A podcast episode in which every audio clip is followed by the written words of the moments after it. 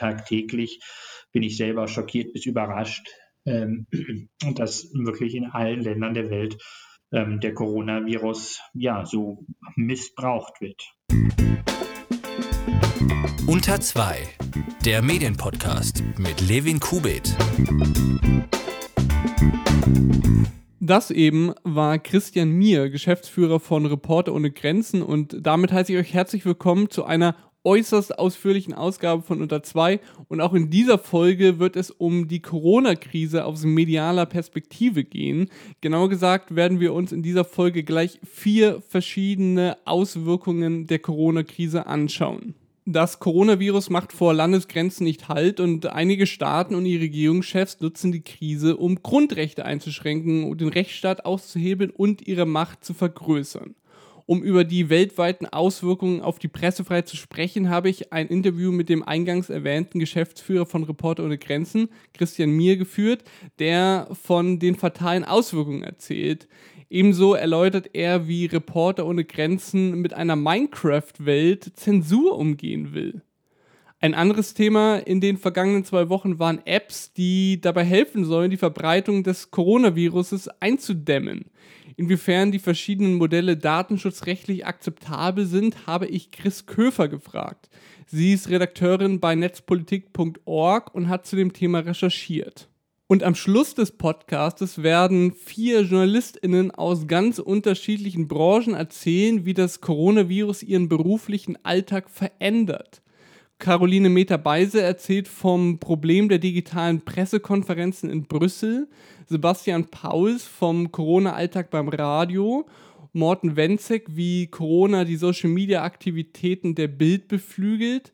Und Julia Baumann, wie eine Lokalzeitung mit der Lage umgeht. Nachdem das eine ziemlich volle Sendung wird und vielleicht jemand nur einen Teilaspekt interessiert, könnt ihr, wenn ihr das Interview mit dem Geschäftsführer von Report ohne Grenzen, Christian Mier, hören wollt, zur Minute 13.20 springen und wenn euch das Gespräch mit der Netzpolitik.org-Redakteurin Chris Köfer zu App-Tracking und Datenschutz interessiert, dann springt zur Minute 39.10. Die Impression der vier JournalistInnen gibt's ab 1 Stunde 9 Minuten 7. Bevor wir aber zu den drei schon thematisierten Themenblöcken kommen, blicken wir noch ausführlich auf die ökonomische Situation. Um es mit Craig Silverman von BuzzFeed zu sagen, die grausame Ironie der Pandemie ist, dass während JournalistInnen essentielle Arbeit leisten, dem Journalismus ein Massensterben droht. Grund dafür ist der Einbruch der Wirtschaft infolge der Corona-Krise und das Stornieren und Wegfallen von Anzeigen, die den Journalismus bei den einen mehr, bei den anderen weniger finanzieren. Der BDZV geht sogar von einem Einbruch des Anzeigengeschäfts von bis zu 80 Prozent aus. Als ich für die vergangene Folge mit Susanne Ammann vom Spiegel gesprochen habe, hat sich das für das Hamburger Nachrichtenmagazin noch nicht so dunkel angehört. Wie Media in der vergangenen Woche berichtet hat, muss nun aber auch der Spiegel einen harten Sparkurs einlegen und plant Mitte April Kurzarbeit für einige Unternehmensbereiche einzuführen. Ebenso soll es Sparmaßnahmen bei freien JournalistInnen geben durch Überprüfungen von Neueinstellungen, Reduktion bei Marketing- und Beraterausgaben und weiterer Maßnahmen sollen laut Media Kosten von rund 10 Millionen Euro eingespart werden, also eine ganz schöne Summe. Mehreinnahmen will der Spiegel auch durch einen um 20 Cent gestiegenen Copypreis des Magazins erwirtschaften, wie Klepp berichtet, genauso wie durch das Vorantreiben von Spiegel Plus und einiger anderer Bereiche, von denen sich der Spiegel scheinbar Einnahmen erhofft. Kurzarbeit planen mittlerweile eine ganze Menge Medien, beispielsweise die Neue Zürcher Zeitung. Hier ist hervorzuheben, dass die NZZ die Löhne in der Kurzarbeit vollständig auszahlen will, wie es in einer Pressemitteilung heißt. El Guya, der Chefredakteur der NZZ, kündigt allerdings an, dass die NZZ teilweise in reduziertem Umfang im Printbereich erscheinen werde. Die NZZ will ähnlich wie der Spiegel Sparmaßnahmen errichten und verschiebt dafür auch den Relaunch eines Magazins und auch die Zeitplan Kurzarbeit in einigen Unternehmensbereichen. Das bestätigt eine Verlagssprecherin gegenüber unter zwei. Welche Bereiche von der Maßnahme betroffen seien, werde gerade geprüft. Über den Zeitraum genauso wie über die Höhe der Löhne in der Kurzarbeit könne man zum jetzigen Zeitpunkt keine Aussage tätigen. Man befinde sich noch intern in Absprachen, so die Verlagssprecherin. Über einen Stellenabbau spreche man nicht. Die Verluste im Anzeigenmarkt und in diversen anderen Geschäftsfeldern habe die Zeit nicht mit höheren Vertriebserlösen kompensieren können, erklärt der Verlag. Die Auswirkungen der Corona-Krise hat also auch die Zeit getroffen. Das Ausmaß werden wir erst einschätzen können, wenn wir absehen können, wie lange diese Krise hält, sagt Rainer Esser, Geschäftsführer der Zeit gegenüber unter 2. Der Anzeigenmarkt sei sehr unter Druck. Verschiedene Arbeitsgruppen aus Redaktion und Verlag überlegen, welche Angebote wir Lesern und Geschäftskunden jetzt insbesondere digital machen können. Esser erwähnt hier den Ausbau der Podcasts und das Angebot von digitalen Weiterbildungs- und Eventformaten. Eine staatliche Subventionierung sei für Esser und die Zeit kein Thema. Es wäre aber ausgesprochen hilfreich und sehr sinnvoll, wenn die Bundesregierung und alle öffentliche Stellen die Zeitungen intensiv für ihre Kommunikation in Zeiten von Corona nutzen, plädiert der Zeit-Geschäftsführer. Esser will wohl, um das mal maximal zugespitzt zu sagen, dass Christian Lindner gefälligst aufhört, stundenlang auf Instagram live zu gehen und lieber der Zeit ein Interview gibt. So, Einige Medien, darunter die Matzak Mediengruppe sowie die Mediengruppe Mainpost, fordern eine schnelle Förderung für die Zustellung von Zeitungen, wie die DPA berichtet. Die Idee ist aber nicht durch die Corona-Krise aufgekommen, sondern wird schon länger debattiert. Der Bundestag hat schon Ende 2019 die Förderung der Zustellung von Tageszeitungen mit 40 Millionen Euro beschlossen. Gefordert wird jetzt aber laut dem DPA-Bericht nun ein zügiges Handeln. Die Frankfurter Allgemeine Zeitung habe momentan keine Forderungen an den Bund, erklärt eine Verlagssprecherin gegenüber unter zwei. Die FAZ feiert sich ja momentan selbst wegen ihrer vielen neuen Digitalabonnentinnen. 10.000 neue Abos habe man in wenigen Tagen verkauft, allerdings hat die FAZ dafür auch stark am Preis gerüttelt. 10.000 Abos für 1 Euro pro Woche sind dann eben auch nur gut 43.000 Euro im Monat statt knapp 130.000, die es wären, wenn es der Ursprungspreis gewesen wäre. Wie sich der Anzeigenverlust auf die FAZ auswirkt, dafür sei es noch zu früh, erklärt die Unternehmenssprecherin gegenüber unter zwei. Wir sehen naturgemäß Rückgaben von Reservierungen, Stornierungen und Verschiebungen geplanter Maßnahmen. Die direkt betroffenen Kernbranchen Luftfahrt, Kunst und Kultur und Tourismus sowie Kunden aus dem Lifestyle- und Luxusmarkt reagierten am schnellsten und das hat auch unmittelbare Auswirkungen auf unser Geschäft, sagt die Sprecherin. Auf der anderen Seite investiere aber die öffentliche Hand, Handel, Telekommunikation und Finanzdienstleister sowie Interessensvertretungen in kommunikative Sondermaßnahmen. Kurzarbeit oder Entlassungen seien momentan bei der FAZ nicht geplant. Die Verlagssprecherin betont aber, dass der Verlauf der nächsten Woche nicht absehbar sei. Schwer könnte es gerade zwei Arten von Medien treffen. Zum einen Sport- und Kulturmedien. Zwar kann man jetzt gerade viel darüber berichten, was es für kreative Ideen der Szene gibt, mit ausfallenden Veranstaltungen umzugehen, aber das ist auch irgendwann auserzählt.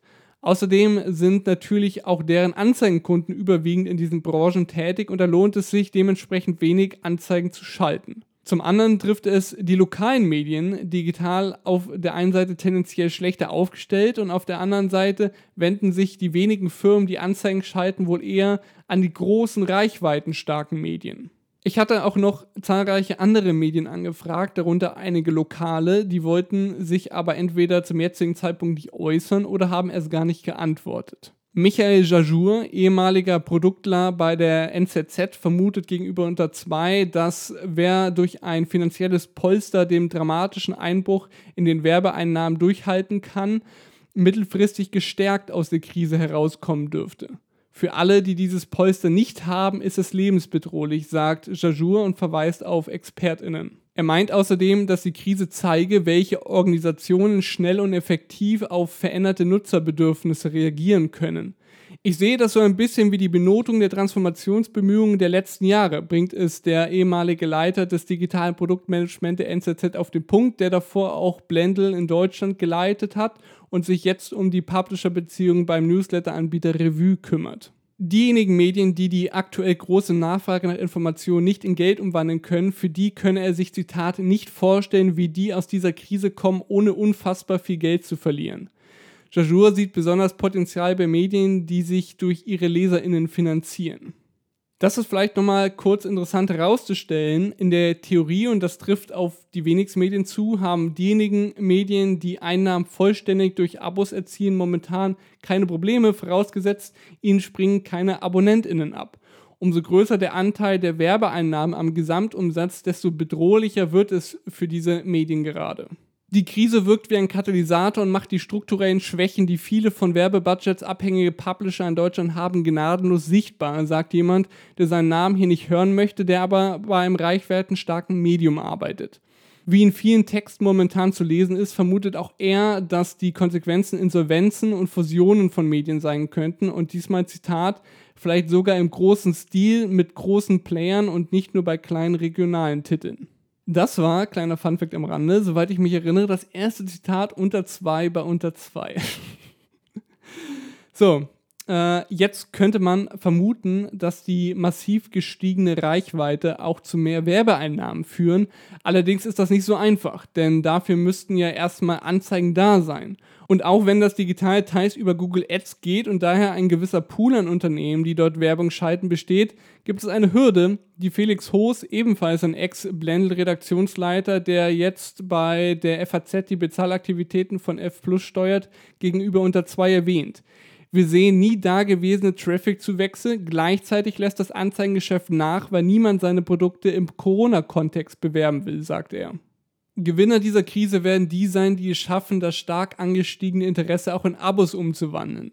Beispiel Republik Magazin. Das Schweizer Online-Medium hat einen Corona-Newsletter gestartet, der im Gegensatz zu den sonstigen Inhalten kostenlos ist. Da haben, wie das Medium selbst vermeldet, sich knapp 22.000 Nicht-AbonnentInnen angemeldet. Vor dem Hintergrund, dass das Republik-Magazin nur knapp 23.000 AbonnentInnen hat, ist das eine enorm große Zahl an Menschen, die neu an die Inhalte der Marke herangeführt werden. Schafft man es jetzt, einen Teil davon in zahlende KundInnen umzuwandeln, ist das ein enormes Potenzial.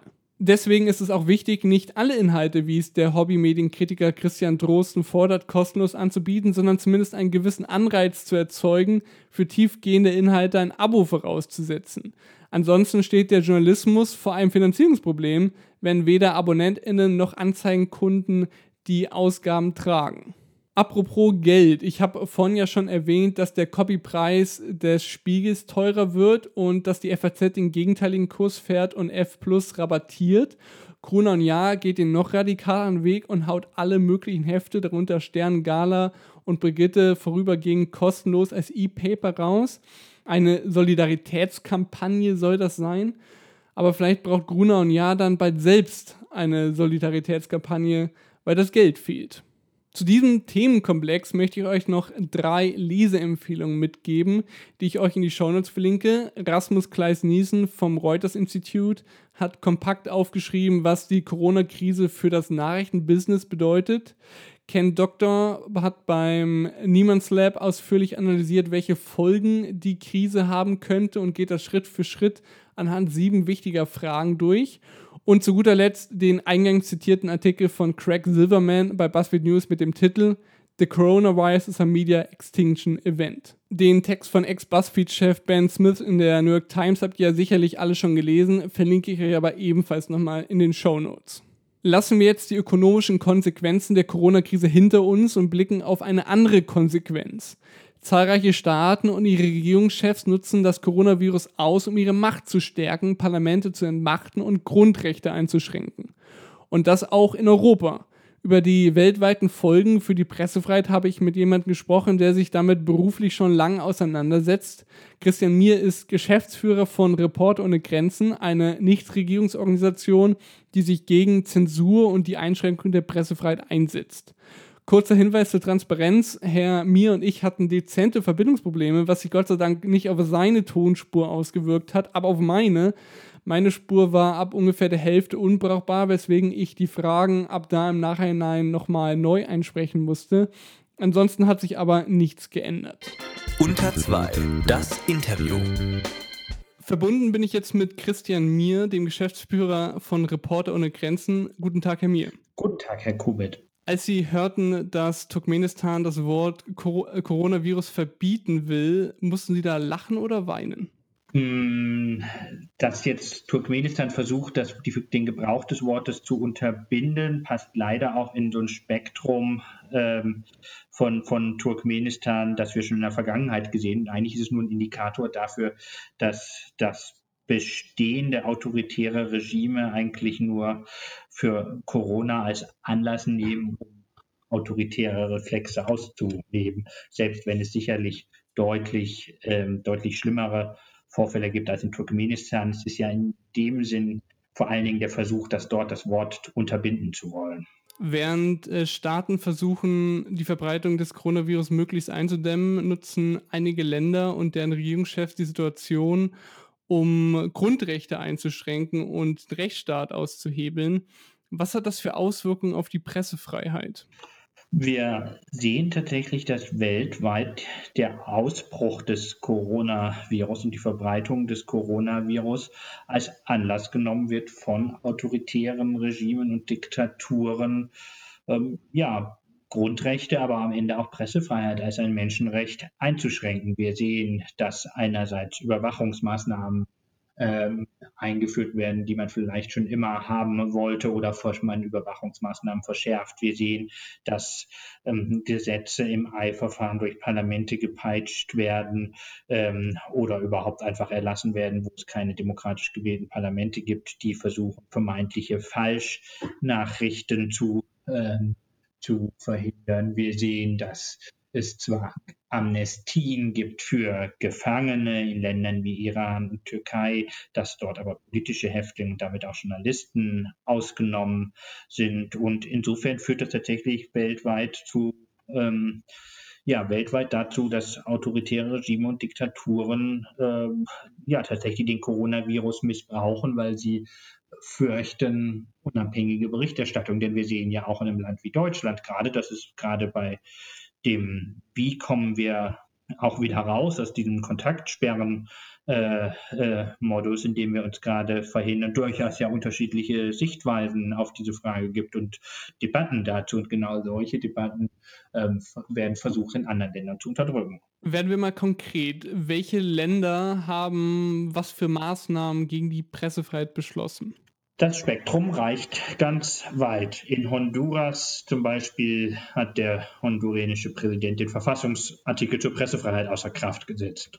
In Armenien haben wir gesehen, dass es eine Verordnung erlassen wurde, dass Journalisten nur noch amtlich Informationen zur Corona-Krise veröffentlichen dürfen. In Rumänien, ähm, das war Armenien, in Rumänien haben Behörden einen ähm, verboten, äh, ein Nachrichtenportal, was schon immer aufgefallen ist mit, mit Kritik an der Regierung. Wir haben in China erlebt, dass sogenannte Bürgerjournalisten, also YouTuber, die, die über die Krankenhäuser in, in, in Wuhan und der Region Hubei berichtet haben, einfach verschwunden sind. Wir haben ähm, in Iran viele Fälle registriert, wo Journalistinnen und Journalisten zu Verhören vorgeladen wurden, weil die Linie der Regierung hinterzogen haben.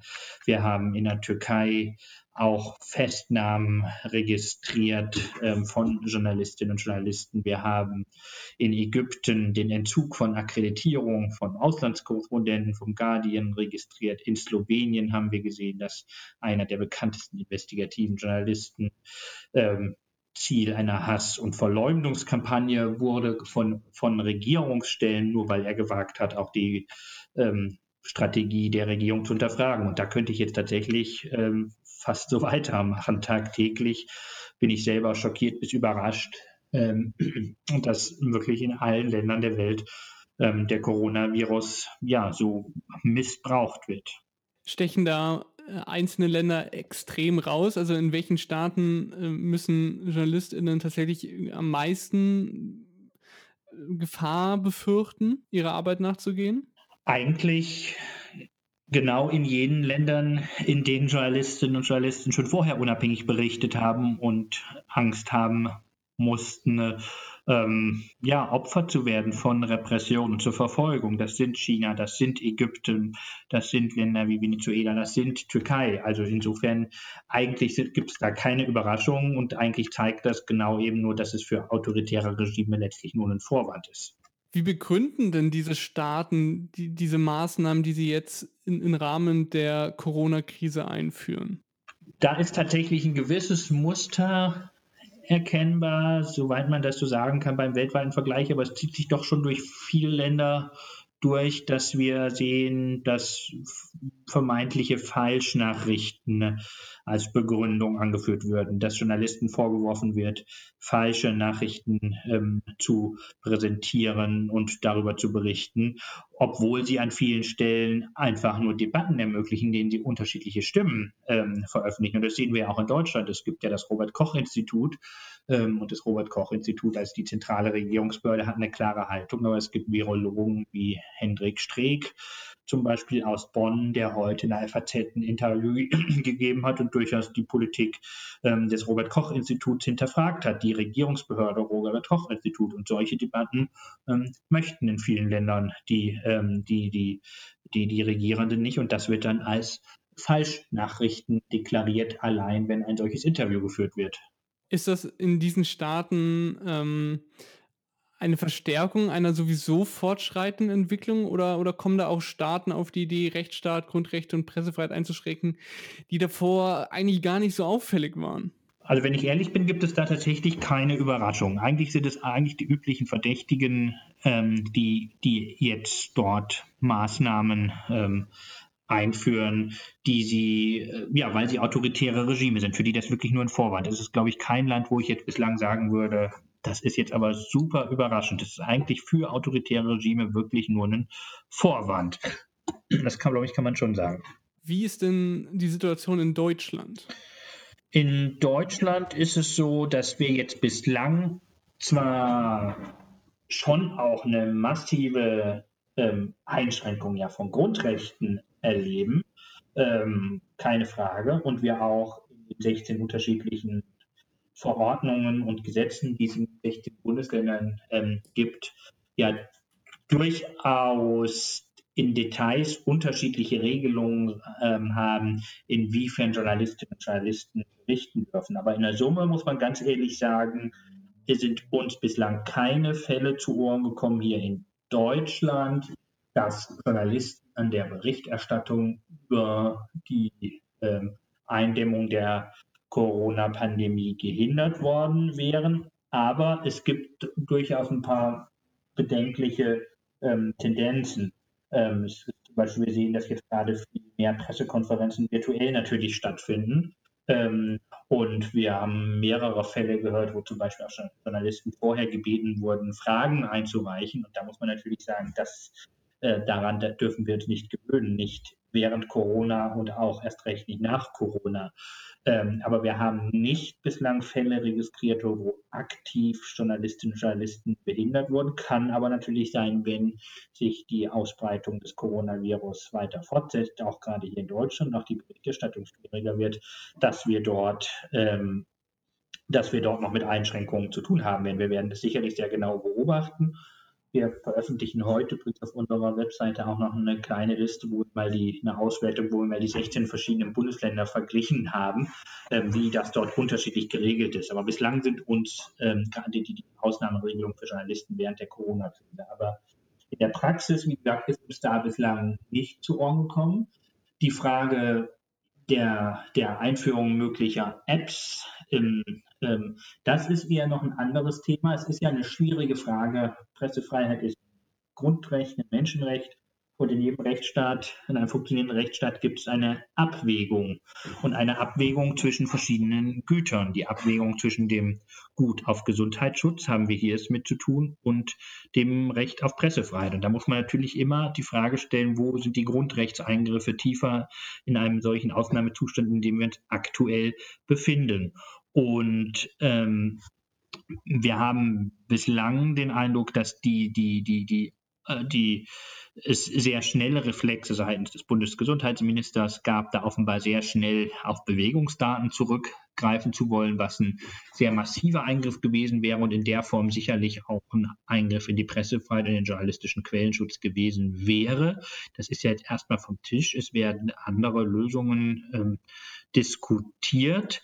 Ähm, wir werden selber morgen als Reporter ohne Grenzen auch ähm, mal ein paar Vorschläge veröffentlichen, wie aus unserer Sicht pressefreiheitskonform solche Apps ähm, diskutiert werden sollten oder vielleicht auch Montag. Das, da arbeiten wir gar noch dran, aber der Plan ist morgen. Ähm, Aber ich bin erstmal froh, dass die, die, die, diese ersten Reflexe, die es dort gab, ganz schnell auf Bewegungsdaten zugreifen zu wollen, ähm, erstmal wieder vom Tisch sind. Aber auch das werden wir aufmerksam beobachten. Aber in der Summe merkt man schon einen Unterschied ähm, zwischen vielen autoritären Staaten und Deutschland, dass man sich hier schwer tut mit den Grundrechtseingriffen. Das schon in der öffentlichen Debatte, auch in der politischen Debatte. Und das ist, glaube ich, gut. Jetzt haben Sie ja gerade schon das Handy- und App-Tracking angesprochen, was viele Länder einerseits erwägen und andere schon umgesetzt haben. Wann kann das denn zu Einschränkungen für JournalistInnen werden?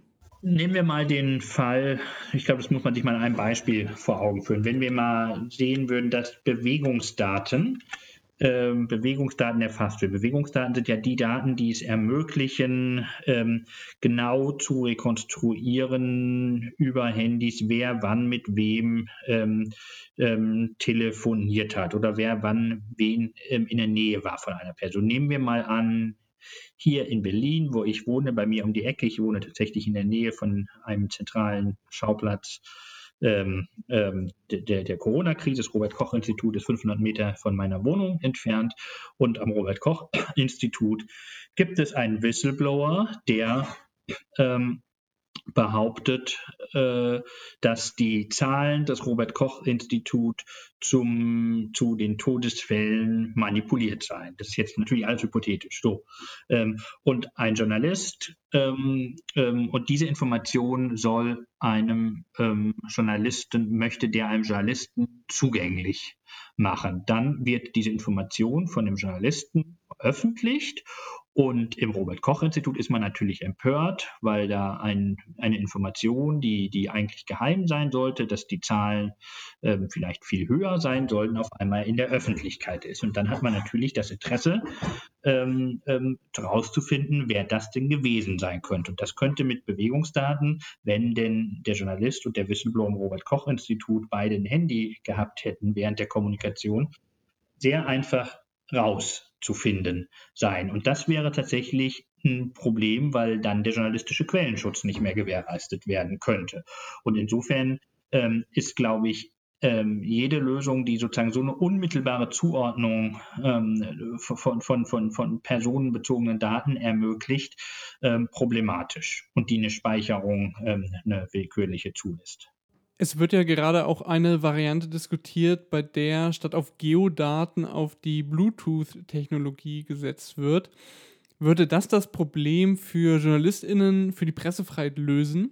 Das könnte zumindest eine Lösung sein, aber auch da stellen sich natürlich Fragen. Auch da stellen sich Fragen, es könnte ja trotzdem dann der soziale Druck sehr hoch werden, eine solche App nutzen zu sollen. Aber zumindest wäre das bei der schwierigen Abwägung zwischen Gesundheitsschutz und, ähm, und Privatsphäre eventuell, je nach wirklich technischer Ausgestaltung im Detail, ähm, eine Möglichkeit. Ja, aber das muss man sich immer technisch genau anschauen. Ähm, ja, könnte aber eine Lösung sein. Jetzt haben Sie vorhin schon gesagt, dass Sie bei Reporter ohne Grenzen dazu an einem Paper arbeiten. Welche Lösung empfehlen Sie denn? Naja, das ist schon möglicherweise eine Frage mit so einer Bluetooth-Regelung, könnte schon was sein. Und da muss man sich halt einfach die technischen Schnittstellen einfach sehr genau anschauen. Und genau dazu wird dann auch was in unseren Empfehlungen stehen. Das ist, glaube ich, ein richtiger Weg und es geht auch in die Richtung, ja. Jetzt haben wir schon gehört, dass unter diesen Staaten, welche die Pressefreiheit, Rechtsstaatlichkeit und Grundrechte einschränken, auch einige aus der Europäischen Union dabei sind.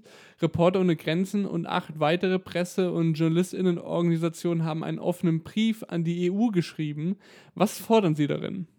Na, wir fordern, dass die, ähm, die, die, die Gesetze und das Gesetz eigentlich gerade in Ungarn, was de facto ein Ermächtigungsgesetz ähm, ist, ähm, erstens zurückgenommen wird und zweitens, äh, zweitens nicht folgenlos bleiben kann, dass eigentlich in Ungarn ähm, im, im, Rahmen von dem EU-Rechtsstaat. So, an dieser Stelle hatten wir einen kleinen Verbindungsaussetzer, weswegen Christian mir seinen Satz hier nochmal von vorne angefangen hat, dadurch, dass ich es aber nicht flüssig schneiden kann und das auch transparent sein soll. Jetzt geht's weiter. Gut, ähm, ja, also vor allen Dingen, dass das vor allen Dingen auch ein Vertragsverletzungsverfahren zur Folge haben muss. Denn Ungarn ist ja ähm, Mitglied der Europäischen Union und aus unserer Sicht ist das, was dort gerade verabschiedet wurde, eine klare Verletzung ähm, der, der EU-Verträge. Und im Bereich Pressefreiheit ist es ja so, dass Journalistinnen und Journalisten bis zu fünf Jahre ins Gefängnis gehen können, wenn sie eben vermeintlich falsche Nachrichten ähm, auch veröffentlichen. Und insofern einerseits eine sofortige Rücknahme und wenn das Ungarn nicht zurücknimmt, auch ein Vertragsverletzungsverfahren. Das ist etwas, was wir und andere fordern. Reporter ohne Grenzen hatte Mitte März das Projekt die Uncensored Library gestartet. Was ist das und was ist der Zweck dahinter? Reporter ohne Grenzen ist ja einerseits eine Hilfsorganisation und andererseits auch eine Kampagnenorganisation. Als Hilfsorganisation ähm, versuchen wir, helfen wir verfolgten Journalistinnen und Journalisten, bedrohten Medien auf der ganzen Welt, damit sie ihre Arbeit vor Ort fortführen ähm, können. Und gleichzeitig versuchen wir auch ähm, immer wieder Zensur zu umgehen. Praktisch, indem wir versuchen, Zensurumgehungstools anzubieten, aber manchmal auch eine kreativere Art und Weise herauszufinden und zu, herauszustreichen. Und wir suchen auch immer natürlich immer wieder nach Möglichkeiten, nach technischen Plattformen, die einerseits Kommunikation ermöglichen und eben nicht zensiert wird. Und wir haben halt herausgefunden, dass Minecraft als Computerspiel nicht zensiert wird und dass es trotzdem die Möglichkeit gibt, dort, dort eigene Welten zu bauen bauen und dort zensierte Inhalte zugänglich zu machen. Und wir haben tatsächlich auch relativ große Zugriffsraten gehabt ähm, auf Minecraft, gerade auch in den Ländern, ähm, aus denen wir Inhalte veröffentlicht haben. Reporter ohne Grenzen hat, um das mal kurz den ZuhörerInnen zu erklären, eine Minecraft-Welt erstellt, also eine Welt in dem Computerspiel Minecraft, auf die dann äh, Leute aus betroffenen Gebieten zugreifen können und dort abgespeicherte Inhalte lesen können. Diese Inhalte sind dann in einer Bibliothek, also sieht fast aus wie ein, ein Palast, gespeichert. Was kann man denn alles in dieser Bibliothek lesen? Da kann man Texte zum Beispiel von Graniru aus ähm, Russland lesen. Das ist eine in Russland blockierte unabhängige Webseite, die unabhängig journalistisch über russische Politik berichten des Kremlin und Putin. Wir haben zum Beispiel Texte ähm, von, von Jamal Khashoggi, dem, dem saudi-arabischen Journalisten, der ermordet wurde, der ermordet wurde wegen seiner Berichterstattung. Wir haben ähm, die Texte eines ähm, Blogs Blogs aus Vietnam, der dort zensiert wird, die dort zugänglich sind. Und wir haben gerade aus Vietnam interessanterweise extrem hohe gehabt. Und was ist jetzt der Vorteil von Minecraft im Gegensatz zu einer normalen Website? Na, der Vorteil von Minecraft, und das ist wie bei vielen übrigens letztlich cloud-basierten äh, Plattformen, ist, äh, wenn ich in einem Land wie in einem Land, wo Minecraft auch populär ist, genauso wie im Übrigen auch Cloud-Dienste das sonst sind, ich kann nicht auf Minecraft nur eine bestimmte Welt oder eine bestimmte Bibliothek zensieren. Wenn, dann müsste ich ähm, das komplette Spiel, was ja online läuft, block zensieren und damit würde ich auch den Fun-Part sozusagen komplett streichen. Und da ist, glaube ich, Behörden müssen immer äh, auch eine Abwägung machen, so wie in freiheitlichen Staaten eine Abwägung zwischen Grundrechtseingriffen ist, ähm, ist letztlich dort auch, wie weit geht das? Also bei Minecraft ist ja ein Unterhaltungsspiel, es ist ein Computerspiel. Und wenn ich das Computerspiel zensieren würde, dann ähm, nur um die, die Bibliothek ähm, mit, mit, mit zensierten Inhalten zu blockieren, würde das eventuell auch den Kollateralschaden haben, weil das vielen Leuten auch nicht gefallen würde. Und wie kommen dann die Inhalte in die Bibliothek? Ähm, das ist so, also ich bin selber kein, ich habe bis, bis wir diese Library gestartet haben, ehrlich gesagt keinen eigenen Minecraft-Zugang gehabt. Ähm, aber ähm, das haben Kolleginnen gemacht. Das war ein, ein, ein Minecraft-Architekturbüro, was es gibt, ähm, die für uns diese Bibliothek gebaut haben und dort programmiert haben und gebaut haben, dass die, die, die Inhalte dort reingestellt werden. Wir haben ausgewählt, wir haben Journalisten und Medien und Blogger angesprochen weltweit, hört mal, habt ihr Lust dabei zu sein? Und Logworks heißen diese ähm, Agentur aus UK, die haben die da reingebaut. Und das sind dann Artikel aus der täglichen Berichterstattung oder ist das alles gar nicht tagesaktuell? Das ist jetzt nicht ganz tagesaktuell, das muss man schon sagen, aber es sind schon relevante Texte, also schon wirkmächtige Texte, die, die auch eine gewisse Wirkung über einen einzelnen Tag hinaus haben, deswegen eine Bedeutung haben und deswegen auch sicherlich Regimen ein Dorn im Auge sind. Und was können Sie über die Zugriffszahlen aus den betroffenen Ländern auf diese Minecraft-Seite sagen? Also wir haben insgesamt, ich kann Ihnen die absoluten Zahlen, habe ich jetzt gerade nicht parat, das könnte, könnten wir im Zweifelsfall noch nachreichen. Ähm, ähm, ich weiß, dass die Zahlen eigentlich außer Saudi-Arabien, dort waren die nicht sehr gut, die Zugriffszahlen, ähm, aber in den anderen Ländern, aus denen wir Inhalte hatten, Ägypten, Vietnam, hatten wir doch sehr, sehr, sehr gute Zugriffszahlen. Es war jetzt eigentlich so, so blockiert sogar, dass man jetzt zwischenzeitlich gar nicht in die Bibliothek rein konnte in der vergangenen Woche, weil, weil so viel da los war kommen wir nochmal zur allgemeinen Situation der Pressefreiheit. Reporter ohne Grenzen gibt ja auch immer eine Rangliste zur Pressefreiheit raus. Da wird sich nämlich an dieses Jahr einiges tun. Werden da auch Staaten dabei sein, die sich auf der Rangliste sogar verbessern? Na, es verbessern sich natürlich immer Länder. Es ist ja ein Auf und Ab. Das bringt eine Rangliste mit sich. Unsere Rangliste erscheint wahrscheinlich im April. Und es gibt immer Länder, die sich verbessern und verändern. Manchmal verbessern ähm, sich Länder, weil tatsächlich es Veränderungen, Verbesserungen im Land selbst gibt. Ähm, manchmal hat es natürlich nur damit zu tun, weil ein anderes Land im Umfeld des Landes auf der Liste sich verschlechtert oder verbessert. Aber es gibt immer Verbesserungen und immer Verschlechterungen das Coronavirus hat auch Auswirkungen auf JournalistInnen. Natürlich, sie sind betroffen wie jeder andere auch. Und einige Medienschaffende sitzen fest, sei es in Gefängnissen oder in Krisengebieten oder generell im Ausland.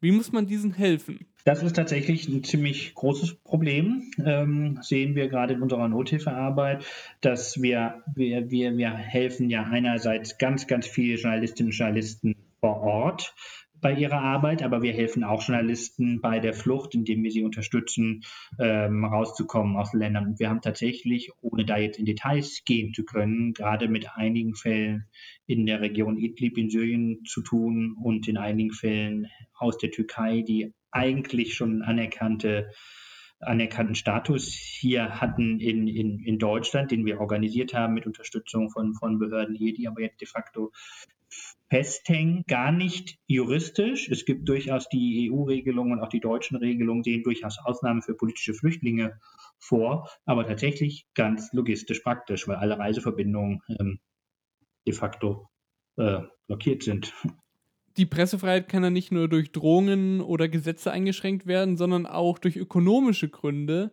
Anzeigenkunden fallen ja gerade viel weg und das bedeutet für einige Medien möglicherweise bald harte Einschnitte mit gravierenden Folgen. Wie steht Reporter ohne Grenzen zu einer staatlichen Subventionierung von Medien und Verlagen? Ja. Muss man, glaube ich, mal abwarten, wie sich die, die äh, Diskussion entwickelt. Ne? Also und wie sich, wie lange auch die ganze Krise, die wir ja sicherlich offenkundig haben, anhält.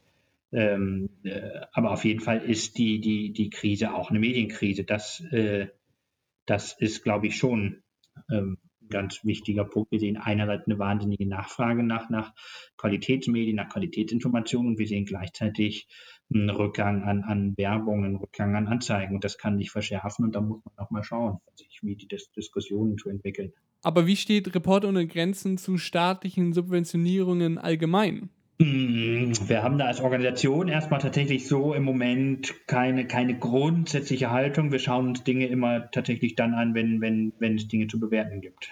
Und das ist jetzt in der jetzigen Situation noch nicht passiert? Bislang haben wir uns damit tatsächlich im Kontext Corona noch nicht beschäftigt. Nee. Will nicht ausschließen, dass wir das machen. Zum Schluss, Herr Mir, was macht Ihnen als Geschäftsführer von Reporter ohne Grenzen momentan Hoffnung?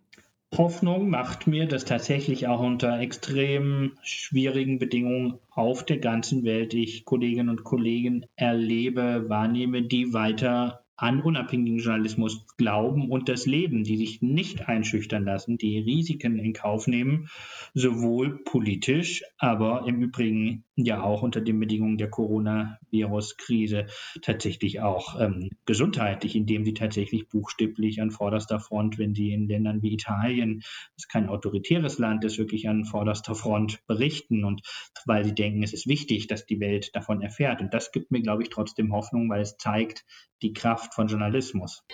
Unter zwei, das Interview. Es wurde in dem Interview gerade schon kurz angesprochen, die viel diskutierten App-Modelle zur besseren Eindämmung des Coronavirus. Dass Corona-Tracking und Datenschutz kein notwendiger Widerspruch sein müssen, haben vergangene Woche schon Johannes Abeler, Matthias Becker und Ulf Burmeier in einem Gastbeitrag bei netzpolitik.org aufgezeichnet. So datenschutzfreundlich geht es aber nicht immer zu. Und um über die datenschutzrechtliche Lage der viel diskutierten und in manchen Ländern schon umgesetzten digitalen und technischen Maßnahmen zu sprechen, bin ich jetzt mit Chris Köver von netzpolitik.org verbunden. Hallo nach Berlin. Hallo. Wir werden es eventuell im Laufe des Interviews hören. Bei dir wird äh, gefrühstückt, der Tisch wird gedeckt. Das äh, soll uns aber nicht von unserem Thema ähm, ablenken. Was für ein Modell wollte denn äh, Bundesgesundheitsminister Jens Spahn ursprünglich umsetzen, um Kontaktpersonen von infizierten Personen ähm, zu identifizieren und, und wieso war die Idee problematisch? Eine, eine Idee, die tatsächlich äh, ja sehr viel diskutiert worden ist und dann im Gesetzentwurf von Jens Spahn ähm, auch ursprünglich drin stand, war, dass die Telekom-Provider ähm, die ja, Standortdaten ähm, herausgeben sollten. Und zwar nicht so, wie die Telekom das eben bereits getan hatte, in aggregierter Form, sondern wirklich die Standortdaten einzelner Nutzerinnen und Nutzer. Und das muss man sich schon klar machen, das ist ein sehr, wäre ein sehr, sehr weitreichender Einschnitt in die Privatsphäre gewesen, weil man ähm, ja einfach diese Bewegungsdaten unglaublich äh, sensible Informationen ja auch einfach über unseren täglichen über unseren Alltag, über unsere Identität, wo wir uns aufgehalten haben in den vergangenen zwei Wochen womöglich enthalten. Also das, das wäre schon ähm, ein großes Problem gewesen. Und noch dazu, darauf hatten Expertinnen vorher auch immer wieder hingewiesen, wäre es wahrscheinlich weitgehend sinnlos und nutzlos gewesen. Also ein relativ großer Einschnitt, der aber gar nicht so viele Vorteile gebracht hätte, weil ähm, was, was dort diskutiert worden ist, war quasi die, die Herausgabe von Funkzellendaten und eine Funkzelle, also das muss man vielleicht äh, ohne jetzt technologisch allzu weit ausholen zu wollen, aber es gibt eben unterschiedliche Möglichkeiten, Standorte zu orten. Und äh, eine davon ist eben diese, diese Funkzellenortung. Also es gibt ja die verschiedenen Masten, Sendemasten und da kann man nachverfolgen, durch welche Funkzellen man sich denn bewegt. Ein, ein Handy telefoniert ja dann so alle, weiß nicht, in, in regelmäßigen Intervallen nach Hause und holt sich irgendwelche Daten ab und deswegen kann man das eigentlich relativ gut tracken.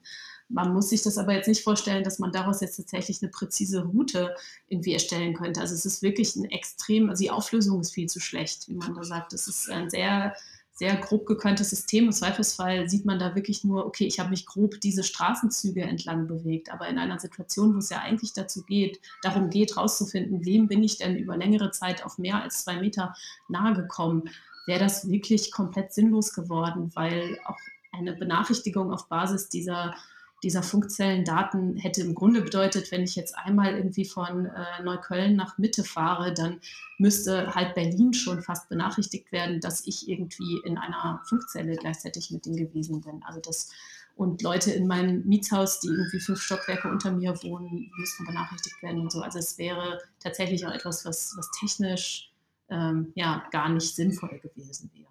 Jens Spahn hat das jetzt verworfen. Die EU-Kommission will aber weiterhin mit Bewegungsprofilen aus Handystandortdaten arbeiten. Was, was bezweckt sie damit? Ja, das ist wichtig, da nochmal zu differenzieren. Also es gibt schon nochmal einen Unterschied zwischen ähm, diesen aggregierten Bewegungsprofilen ähm, oder ja, aggregierten Bewegungsdaten. Das sind ja eben dann keine einzelnen Profile, die ähm, die Telekom und auch andere ähm, Provider ja tatsächlich auch schon dem Robert Koch Institut zum Beispiel zur Verfügung gestellt haben, auch in Deutschland. Und soweit ich das verstanden habe, ist es auch das, was jetzt auf EU-Ebene diskutiert wird. Also im Grunde das, was die Telekom hier schon für das RKI gemacht hat, sollen alle ähm, Telekom-Anbieter tatsächlich auch auf EU-Ebene zusammengeführt tun. Und da ist es tatsächlich so, ähm, ja, auch der Ulrich Kälber, der Bundesdatenschutzbeauftragte, hatte sich ja dazu geäußert und im Endeffekt gesagt, okay, das ist jetzt auch nicht ganz unheikel, ist aber eine Maßnahme, der kann man jetzt zustimmen in dieser besonderen Situation. Dort ist es aber so, dass, ähm, dass tatsächlich pro Funkzelle Daten von mindestens 30 Personen zusammengefasst werden. Also es ist nicht komplett unmöglich, diese Daten zu de-anonymisieren, aber es ist jetzt auch nicht so, dass ich dort tatsächlich jetzt Routen von Person äh, X und Person Y irgendwie heraussehen kann, sondern ich kann im Grunde mit diesen Daten nachverfolgen, zum Beispiel, wie viel bewegen sich die Leute weniger als vergangene Woche, um dann daraus äh, Rückschlüsse darauf zu ziehen, ah, wirkt der Lockdown, wie gut wirkt der Lockdown, bewegen sie sich 80 Prozent weniger oder nur 60 Prozent weniger, muss man zusätzliche Maßnahmen einführen. Und das ist von dem, was jetzt auch die Leute, die am Robert-Koch-Institut mit diesen Daten arbeiten, ähm, was die eben dazu sagen, ist das wohl vor allem jetzt im Moment, äh, ja, das, was die damit machen, das sind eher grobe Modellierungen und man muss dazu auch sagen, das ist nicht neu. Also Motion Logic, diese Tochterfirma von der Telekom, verkauft diese Daten wirklich äh, auch schon seit dem Jahr 2015, glaube ich schon, ähm, für Geld an einzelne Leute, die daran interessiert sind, zum Beispiel einfach zu erfahren, okay, wie viele Leute welchen Geschlechts, welchen Alters äh, bewegen sich denn irgendwie rund um mein Geschäft herum oder sowas. Und das ist tatsächlich auch von der damaligen Bundesdatenschutzbeauftragten ähm, auch abgesegnet worden. Insofern kann man sagen, ja, das heißt nicht, dass es total unproblematisch ist. Wie gesagt, das ist, ähm, da kann man, da steht dann immer noch sowas drin wie so und so viele Leute, so viele Frauen, so und so viele Männer im Schnitt sind dort unterwegs äh, kann man immer noch heikel finden, aber es ist erstmal so erlaubt und insofern war jetzt eigentlich nur der Unterschied, dass ähm, die Emotion Logic das in diesem Fall dem Robert Koch Institut für umsonst gegeben hat, während andere Firmen dafür bezahlen. Die EU-Kommission will also quasi das einfach nur zum nutzen, um Bewegungsmuster zu analysieren. Gibt es denn Staaten, die tatsächlich die Handy-Standortlokalisierung zur Eindämmung nutzen wollen, obwohl das ja, wie du äh, erklärt hast, gar nicht so sinnvoll ist. Ähm, ja, es gibt Staaten, die das ja auch schon machen. Also von dem, was man jetzt eben über diese Lösung in Südkorea äh, weiß, die ja äh, auch hier von PolitikerInnen sehr viel gelobt worden ist, wie technisch avanciert die doch seien. Also die, dort ist es so, dass eben ähm, mit Hilfe von GPS-Daten, also nicht funktionellen Daten, sondern GPS, ähm, was ja schon eine sehr viel feinere Lokalisierung erlaubt, die Standorte von äh, Infizierten verfolgt werden und ähm, dass auch tatsächlich dort Informationen darüber mitgeteilt werden, die hier, ja, also dieses, das ist im Grunde genau das Szenario, das man, das man wirklich um jeden Preis vermeiden will und das in der EU auch wirklich äh, problematisch wäre und im Grunde nicht mit EU-Datenschutzauflagen äh, vereinbar wäre, weil es eben tatsächlich Standortdaten dort gesammelt werden und nicht einfach der Abstand gemessen wird, also geschaut wird, ähm, wie weit bin ich einfach von einem anderen Gerät entfernt. Und es ist auch so, dass ich mir tatsächlich dort auf Karten angucken kann, wie viele Leute in meinem Viertel, in, in, in meiner Straße ähm, sind positiv auf Corona getestet worden. Zu welchem Zeitpunkt war an dieser Tankstelle oder in diesem Kiosk, in den ich jetzt reingehen will, zuletzt jemand, der positiv auf Corona getestet worden ist? Also das ist auch etwas, wo, ähm, wo Leute auch immer wieder darauf hingewiesen haben, wie, äh, wie problematisch das ist, auch in dem Blick auf, ja, auch wenn dort jetzt kein einzelner Name dabei steht, tatsächlich äh, ja doch auch viel Stigmatisierung damit verbunden sein kann und im Zweifelsfall auch es sogar dazu führen könnte, dass in äh, dass vielleicht auch einzelne Personen oder man zumindest irgendwie anfängt zu mutmaßen, ja, okay, wer aus meiner Straße ist es jetzt?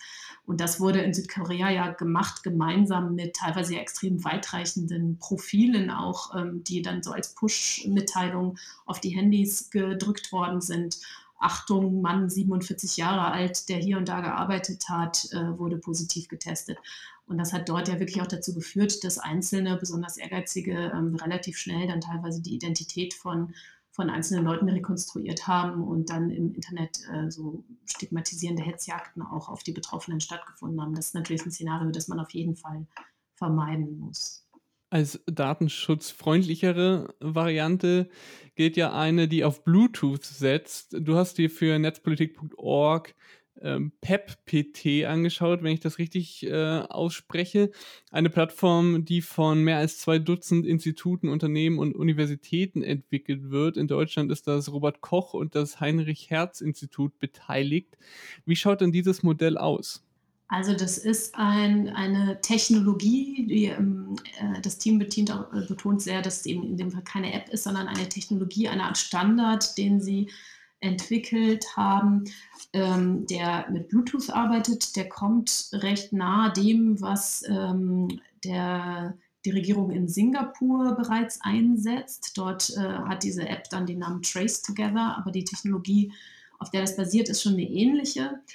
Ähm, und dort ist eben entscheidend, genau, die machen das mit Bluetooth-Technologie und der ganz, ganz große Unterschied zu den Modellen, über die wir jetzt gerade gesprochen hatten, mit den Standortlokalisierungen ist, der Standort ist komplett egal und wird auch nirgendwo erhoben und nirgendwo gespeichert.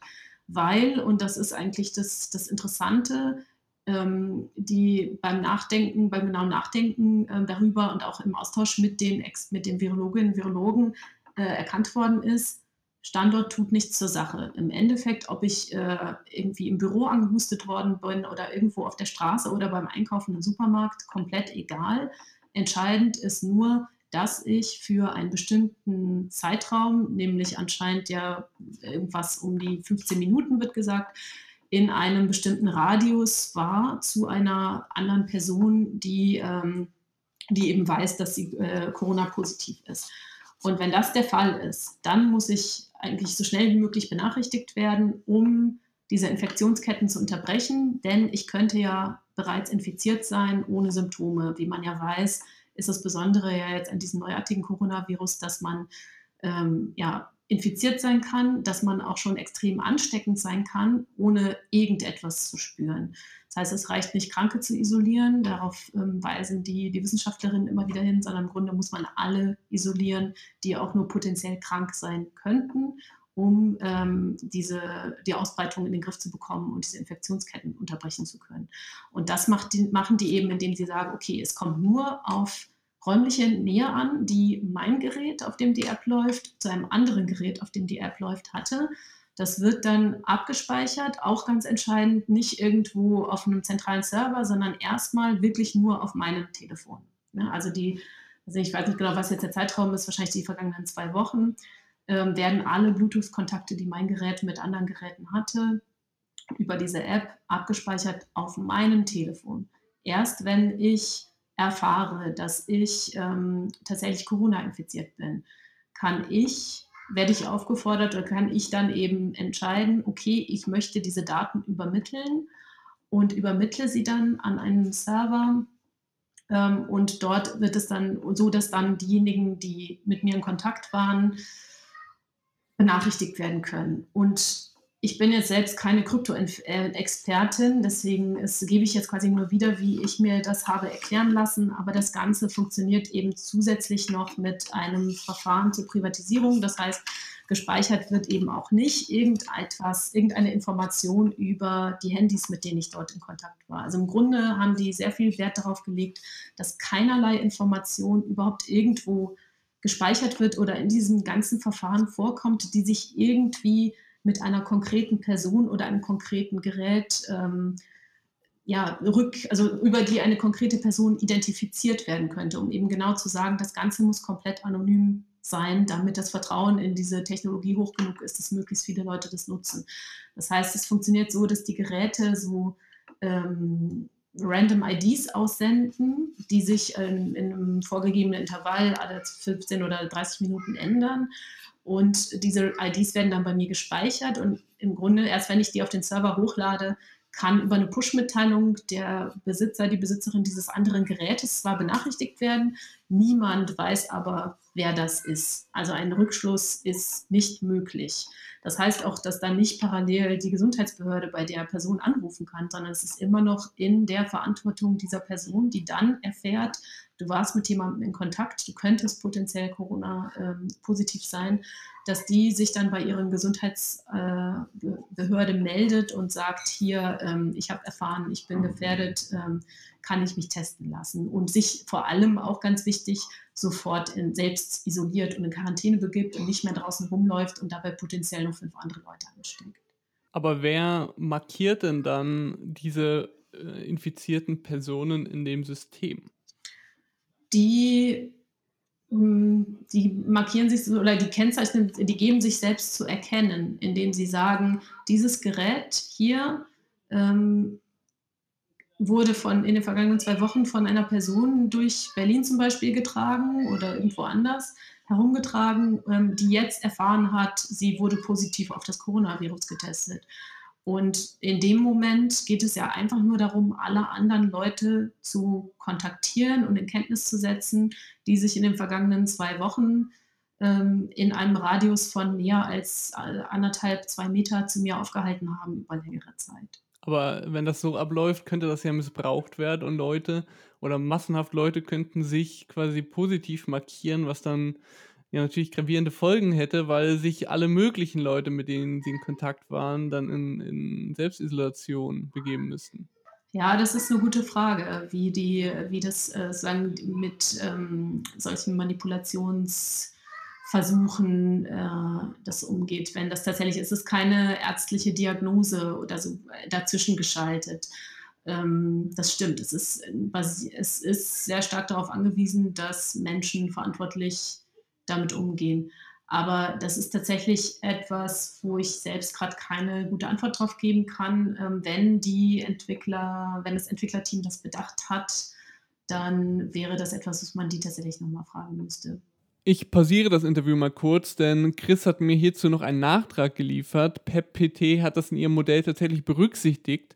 Auf einer Übersichtsseite erklären sie, wie es funktionieren soll. Und zwar wenn jemand Covid-19 positiv getestet wurde, wird dieser Person von der Gesundheitsbehörde ein TAN-Code zugeschickt, so wie ihr das vielleicht vom Online-Banking kennt. Der oder die Betroffene nutzt den TAN-Code dann, um sich in den PEP-PT-Apps positiv zu bestätigen. Die Bestätigung ist dann nicht verpflichtend, sondern eben freiwillig.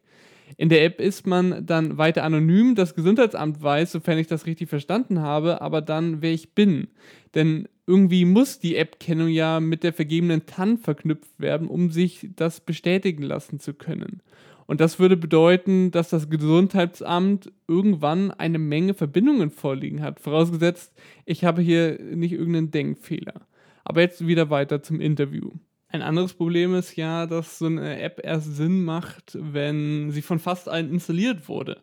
Wie kann man denn dafür Anreize schaffen? Ja, also der ähm, der Epidemiologe äh, Marcel Salaté, mit dem ich gesprochen habe, eben auch für die Berichterstattung, der auch an der Entwicklung dieser Technologie mit beteiligt war und ist, ähm, hat nochmal darauf hingewiesen, dass man auch nicht jetzt behaupten sollte, das bringt erst was, wenn 60 Prozent der Bevölkerung das nutzen. Im Zweifelsfall bringt es bei jeder einzelnen Person, die es nutzt, natürlich auch schon was, weil es auch dann zu einer Abflachung der Kurve äh, führt.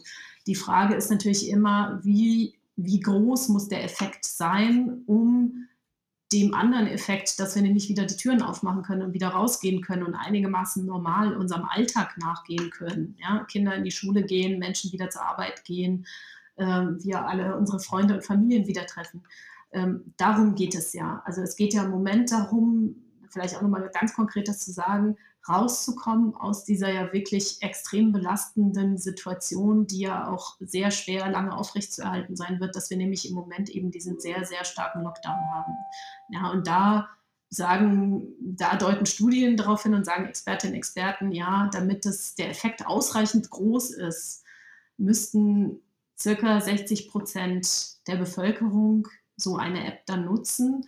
Das klingt jetzt erstmal so, hm, ja, 60 Prozent ist ja nur etwas mehr als die Hälfte. Klar, ist schon viel, aber bekommt man irgendwie hin, wenn man ne, viel, äh, ja, wenn man dann eine Kampagne macht und wenn man ausreichend ähm, gut kommunizieren kann, dass man da wirklich äh, zum Beispiel sehr auf Datenschutz, eine sehr datensparsame Version gewählt hat. Aber man muss sich auch nochmal bewusst machen, 60 Prozent da muss man ja auch mit einberechnen, die ganzen Menschen, die noch zu jung sind, um ein Handy bei sich zu tragen. Es hat ja nicht jeder Säugling ein eigenes Smartphone, noch nicht. Das heißt, im Grunde muss man ähm, auch da gucken, ja, wie viele, wie viele Menschen besitzen über oder benutzen überhaupt Smartphones in Deutschland. Bitkom schätzt, glaube ich, aktuell 80, grob 80 Prozent der über 14-Jährigen. Und dann wird einem schon klar, dass im Grunde diese 60-Prozent-Marke bedeutet, fast jede Person, die in Deutschland ein Smartphone benutzt, müsste auch diese App nutzen, damit das tatsächlich einen ausreichend großen Effekt hat. Also ich, hm, ich denke, die Frage war ja auch noch, was müsste passieren, um da dieses Vertrauen äh, auch herzustellen, dass die Menschen tatsächlich sagen, ich lade mir diese App freiwillig aufs Handy und aktiviere Bluetooth auf meinem Gerät und mache das ich denke, dass die, die Lösung, wie, ähm, wie sie jetzt das äh, Heinrich-Herz-Institut und dieses Team vorgestellt hat, da schon sehr sich ins Zeug gelegt hat. Die haben auch tatsächlich von Anfang an unter anderem ja auch ähm, den Bundesdatenschutzbeauftragten mit eingebunden, genau aus diesem Grund. Die haben auch mit, äh, mit Datenschutzexpertinnen aus der Zivilgesellschaft gesprochen, um möglichst viele Bedenken, die sich eben entgegen, ergeben könnten, vorab auch schon einzufangen und ähm, Insofern kann man jetzt schon sagen, die haben eigentlich sehr viel dafür getan, möglichst viele Bedenken vorab aus dem Weg zu räumen und äh, da eine, ja, eine Version zu wählen, die so datensparsam ist wie möglich, indem sie zum Beispiel auf Standortdaten komplett verzichtet. In Österreich hatte das Rote Kreuz eine App mit dem Namen Stop Corona entwickelt. Und hier muss neben Bluetooth auch noch das Mikrofon aktiviert sein. Also äh, das, das wird dann dafür genutzt, äh, um nicht hörbare Töne auszusenden, die dann von den anderen Handys registriert werden. Ist das nicht dann auch wieder eine Version, die dadurch, dass das Mikrofon darauf aktiviert ist, zu Missbrauch und zu, für, also das ist ja ein Einfallstor für mögliche Kriminelle? Ja, ich bin mir nicht sicher, sozusagen, wo diese Daten jetzt in dieser österreichischen Variante dann gespeichert werden, zusammenlaufen, ob das auch etwas ist, das erstmal lokal auf dem Telefon verbleibt und was mit diesen Daten überhaupt passieren wird. Also generell ist es so, dass im Grunde ähm, all diese Daten auch sehr regelmäßig gelöscht werden müssen. Also im Grunde ist es ja auch nicht sinnvoll, einen Zeitraum, der länger ist als zwei Wochen äh, überhaupt zu speichern, sei es auch nur lokal auf dem Gerät, weil man ja sagt, okay, zwei, nach zwei Wochen, also das, das ist ja im Grunde der Zeitraum, der überhaupt als relevant vorgegeben wird im Moment von den, von den Wissenschaftlerinnen und Wissenschaftlern.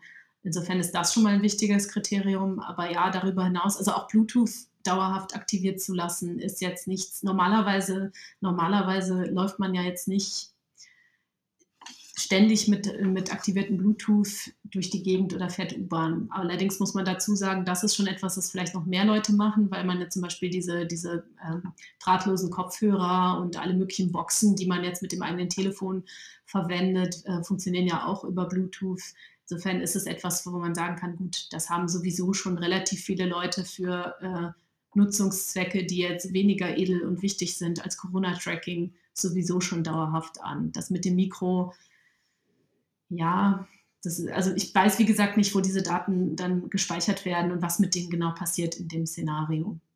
Deswegen kann ich da gerade nicht so viel zu sagen. Ähm, aber auch da ist es so, dass im Grunde Leute, die zum Beispiel ja äh, diese digitalen Assistenten nutzen, Siri oder eben äh, Alexa von Amazon zu Hause, ähm, im Zweifel ihre Mikros ähm, ständig aktivieren lassen, ähm, wo ja bereits bekannt ist, dass tatsächlich auch äh, anders als die Konzerne beteuert haben, eben nicht nur Algorithmen das die ganze Zeit dann analysieren, sondern im Zweifelsfall ja auch ähm, echte Menschen vor dem Rechner saßen und sich dann teilweise die, die Unterhaltung, ähm, die zu Hause am Küchentisch passierten oder auch die Streits und das Geschrei dann auch angehört haben. Dann bei der österreichischen App wird bei Corona-positiven Personen auch die Mobilfunknummer geteilt.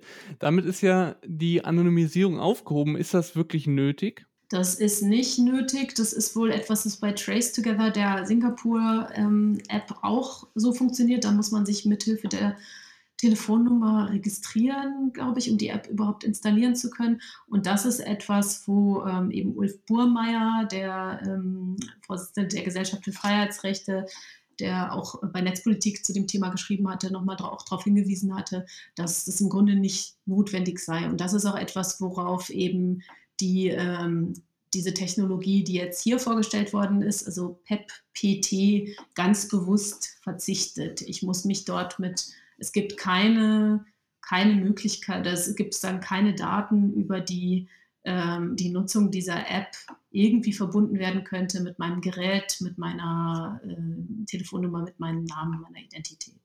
Lassen wir mal das äh, Thema App-Tracking hinter uns. Am Mittwoch berichtete Bloomberg, dass das nicht ganz unumstrittene US-Unternehmen Palantir das auch mit der CIA zusammenarbeitet, Gespräche mit Deutschland, Frankreich, Österreich und der Schweiz bezüglich einer Softwarelösung zur Bekämpfung des Coronaviruses führt.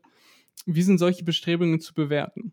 Ja, also Palantir ist ja grundsätzlich ein, ein Unternehmen, das jetzt ähm, ja nicht, nicht für besonders moralische, äh, hohe moralische Bedenken äh, bekannt ist, was eben die Zusammenarbeit angeht. Also die, die ganzen äh, Behörden, äh, mit denen Palantir in den USA auch zusammenarbeitet. In Deutschland ähm, gibt es bisher eine Zusammenarbeit, soweit ich weiß, ähm, in Hessen. Da läuft quasi eine Palantir-Version, die heißt Hessen Data.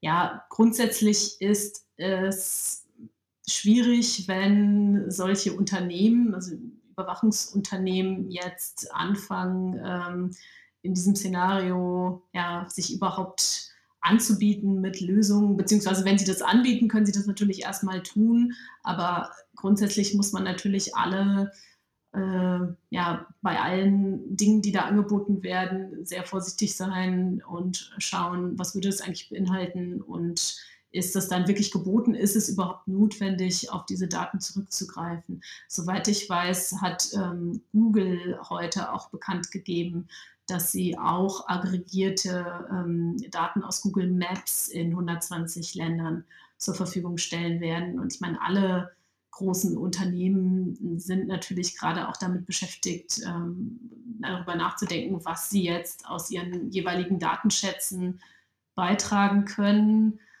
das ist, finde ich, im Zweifelsfall sind das jeweilige moralische Abwägungen, die dann einzeln getroffen werden müssen. Was davon will man annehmen? Was davon braucht man überhaupt? Und wo zieht man eben eine klare Grenze ein, zu sagen, dass ähm, das sind Unternehmen, mit denen will man in diesem Zusammenhang eigentlich nicht zusammenarbeiten. Also es gibt auch andere Beispiele für ein israelisches äh, Überwachungs-IT-Unternehmen, ähm, das auch schon äh, eigene Corona-Tracking-Apps auch äh, angefangen hat zu entwickeln und angefangen hat, diese anzubieten. Also das, das ist grundsätzlich ein Gebiet, das etwas heikel ist.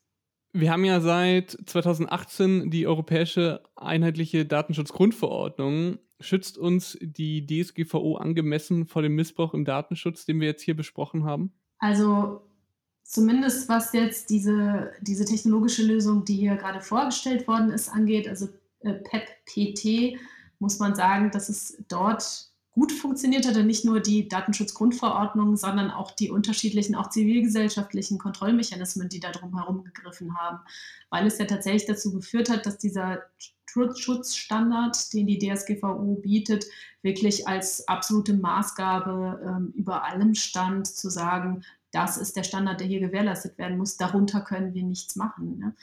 Und äh, das ist auch die einzige Lösung, die für die EU funktionieren kann. Denn ähm, das hatten wir vielleicht noch vergessen zu erwähnen, diese Technologie soll ja eben nicht nur für Deutschland dienen, sondern das wird unter einer Open-Source-Lizenz stehen und alle Länder, die das wollen, alle anderen EU-Länder können basierend auf diesem technologischen Standard dann eben ihre eigenen Apps ähm, entwickeln und sollen das auch sehr gerne tun, wenn es eben nach dieser freiwilligen Initiative geht. So, insofern ähm, muss man sagen, hat das auf der Ebene schon gut funktioniert. Bei welchen Vorhaben sollten wir bezüglich des Datenschutzes sonst noch in nächster Zeit besonders genau hinschauen? Also ich glaube, wo wir weiterhin sehr genau drauf schauen sollten, ist, ähm, ob nicht tatsächlich, obwohl ich das jetzt nicht mehr vermute, aber nicht doch nochmal die, ähm, die Forderung nach Standortdaten und Funkzellendaten doch wieder auf den Tisch kommt. Das ist ja jetzt einmal einkassiert worden aus dem Gesetzesentwurf, aber ähm, ich bin mir nicht sicher, ob es da nicht nach wie vor Bestrebungen gibt. Es gibt ja tatsächlich die Leute, die teilweise vielleicht auch aus mangelndem technischen Verständnis ähm, nach wie vor meinen, es würde einfach darum gehen, so viele und so harte Maßnahmen wie nur möglich umzusetzen, äh, nach dem Motto, alles, was technisch möglich ist, muss man auch machen. Und ich glaube, das ist der große Denkfehler, denn es geht gerade darum, nicht alles, was technisch möglich ist, auch tatsächlich zu machen, sondern nur das, was absolut notwendig ist, vor allem wenn es mit einer Einschränkung unserer Freiheitsrechte äh, verbunden ist. Und ähm, da müssen wir, glaube ich, sehr wachsam sein, dass das weiterhin der Weg ist, der jetzt zumindest äh, in Deutschland auch tatsächlich gegangen wird. Unter zwei, das Interview. Einen weiteren interessanten Aspekt hat auch Chris Kollege bei netzpolitik.org Daniel Laufer recherchiert. PolizistInnen beispielsweise haben ein Interesse, wenn sie mit Leuten in Kontakt kommen, dass sie wissen, ob diese Covid-19 positiv sind, zum Beispiel bei Unfällen. Laut der Recherche von Daniel Laufer sammelt die Polizei in mehreren Bundesländern Listen mit Corona-Infizierten, die von Gesundheitsämtern weitergeleitet wurden. Weil das jetzt kein explizites Medienthema ist, führe ich das jetzt hier nicht weiter fort, verlinke ich es aber gerne in den Show Notes. Für den letzten Teil dieser Podcast-Folge habe ich mir jetzt noch etwas anderes überlegt. Ich habe vier JournalistInnen aus ganz verschiedenen Bereichen gebeten, mir per Sprachmemo zu schildern, wie sich deren beruflicher Alltag durch das Coronavirus verändert hat. Den Anfang macht Sebastian Pauls, Moderator beim regionalen Privatradiosender Radio 7. Was das redaktionelle Programmliche angeht, ist das natürlich eine besondere Herausforderung für einen Sender, der jetzt kein Nachrichtensender ist wie W5 Aktuell oder NDR Info, sondern von dem die Hörer eher Unterhaltung erwarten. Da ist dann schon die Frage, wie nachrichtlich soll das Programm werden? Wie kann man eine gute Balance finden zwischen den ernsten Corona-Themen und den eher in Anführungszeichen bunteren, unterhaltsameren? Also ein Beispiel vielleicht mal dafür. Wir haben von einer Dame erfahren, die ihren 70. Geburtstag daheim auf der Terrasse verbringen musste. Und da haben die Nachbarn einfach den Baukran genutzt, der der eh gerade in der Nachbarschaft stand und haben die Geburtstagsgeschenke in den Garten gehievt. Die Dame hat sich bei uns im O-Ton total gefreut über diese Überraschung und ein äh, Video der Aktion für online gab es auch noch. Solche Geschichten eben. Ja, und dann versuchen wir vor allem jetzt neuerdings auch noch Themen zu finden, die vielleicht mal so gar nichts oder nur am Rande äh, mit der Pandemie zu tun haben, dass man nicht durchdreht äh, vom Informations-Overkill, Corona-Overkill. Also Information, Unterhaltung, regionales Wir-Gefühl, Halt und Orientierung mit, mit ein bisschen und ohne Corona, all das zu balancieren, das ist echt eine tägliche Herausforderung. Noch ein Beispiel vielleicht, es gibt so viele tolle Hilfsaktionen und auch Alternativangebote von Gastro und Einzelhandel, die kannst du gar nicht alle vorstellen. Man muss sich deswegen fragen, ob du das überhaupt machst, weil eigentlich alle eine Erwähnung verdient hätten. Strukturell haben wir schon recht früh einiges geändert. Zum Beispiel setzten wir die Regionalisierung zurzeit äh, aus, sprich statt für die Regionalnachrichten auseinanderzuschalten in die Regionalstudios, liefern die Kollegen von dort jetzt den Hauptnachrichten und dem Programm zu. Das heißt, da haben die jetzt mehr Zeit äh, dafür. Äh, auch die Abendsendung ist vorübergehend automatisiert, um auch da Personal für die Berichterstattung freizusetzen. Ähm, darüber hinaus arbeitet halt wer auch immer kann, ganz oder teilweise im Homeoffice. So wechseln sich zum Beispiel die äh, Redakteure der Regionalstudios ab, dass da immer nur einer gleichzeitig im Büro ist. Äh, Musikredaktion genauso. Im Haus haben wir Verhaltensregeln, zum Beispiel, wie viele Menschen jetzt noch gleichzeitig in der Küche oder am Kaffeeautomaten stehen dürfen. Äh, außerdem, dass äh, möglichst viel Kommunikation im Haus per Telefon oder Mail stattfindet, statt dass man die Kollegen äh, in der anderen Abteilung persönlich besuchen geht. Meetings sind aufs Minimum reduziert, auch was die Teilnehmerzahl angeht und so weiter und so fort. Sagen wir mal, so ist es angenehmer, als im Supermarkt zu sein, aber es hat halt auch seine Grenzen, wenn man den Sendebetrieb so wie jetzt aufrechterhalten will. Ja, falls das noch weiter eskalieren sollte, gibt es wohl auch äh, schon Notfall- bzw. Not Notfallpläne beim Chef in der Schublade.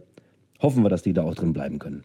Wie sich die Lage in der Social Media Redaktion der Bild-Zeitung verändert hat, erzählt Morten Wenzig, verantwortlicher Redakteur für neue Plattformen und soziale Medien bei Bild. Ein Großteil unserer täglichen Arbeit besteht daraus, uns mit den Zahlen und Analytics, die die Plattformen uns zur Verfügung stellen und unsere eigenen Reportings liefern, auseinanderzusetzen. Und diese Zahlen erzählen uns ein ganz klares Bild. Die Nutzerinnen und Nutzer auf jeder Plattform, sei es Facebook, Instagram, Snapchat oder YouTube, wollen Informationen zum Thema des Coronavirus haben. Diesem Informationsbedürfnis wollen wir als Journalisten natürlich nachkommen und deswegen hat sich auch unsere Arbeit auf den Plattformen in den letzten Wochen stark verändert. Dazu möchte ich zwei Plattformen äh, genauer beleuchten. Manchen wird die App Snapchat vielleicht als Sexting-Plattform bekannt sein, aber Bild liefert dort seit April 2017 verlässliche Informationen und das jetzt auch zum Zeiten des Coronavirus. In unserer täglichen Publisher Story haben wir unseren Content quasi ausschließlich auf Inhalte des Coronavirus umgestellt. Wir sehen es anhand der Zahlen, dass wir aber jetzt im März 13 Prozent mehr User erreicht haben als im Vormonat. Das zeigt uns wieder, auch die junge Zielgruppe zwischen 13 und 24 Jahren, was die absolute Kernzielgruppe von Snapchat für Bild ist, ist ein Demand an Informationen da. Und dem möchten wir eben nachkommen, auch mit einem speziellen Projekt auf Snapchat. Wir haben eine Show gelauncht, namens Corona News. Die besteht aus Inhalten der Kooperation zwischen Bild und Sat1. Videos, die so im Fernsehen und auch auf Bild.de laufen, wollen wir aber nicht einfach so auf Snapchat hochladen. Wir schneiden sie extra in ein Hochkantformat um, damit sie eben auch perfekt aufgearbeitet sind für die Plattform. Nach nur sieben Tagen des Launch des Kanals haben wir es geschafft, mehr als eine Million Unique User zu erreichen. Mit sieben Episoden eine Million Menschen zu erreichen, das ist in unserer Geschichte auf Snapchat einmalig. In so kurzer Zeit haben wir es noch nie geschafft, mit einem neuen Kanal dort so viele Menschen zu erreichen und zeigt einmal mehr, Snapchat ist nicht tot. Wenn man sich die Mühe macht, dort einen guten Kanal zu positionieren mit gutem Content, der ein bisschen zeitgeistig ist und ein bisschen sich von dem abhebt, was die Konkurrenz macht, kann man dort unglaublich erfolgreich sein. Auf Instagram hat das Coronavirus für uns für einen kleinen Meilenstein gesorgt. Wir in Instagram Stories weiterhin die Nachrichtenlage abdecken, versuchen wir im Instagram Feed viel mehr positive Drehs der Geschichten zu platzieren. Das kann zum Beispiel die reduzierte Umweltverschmutzung durch ausbleibenden Tourismus sein oder es können auch emotionale Statements von Pflegerinnen und Pflegern sein. Genau mit diesem Inhalt haben wir die drei meistgelikten Beiträge ever auf Bild Instagram gepostet. Die zweite Instagram-Erfolgsgeschichte läuft so ein bisschen unter dem Radar, aber ich möchte sie unbedingt trotzdem hier teilen.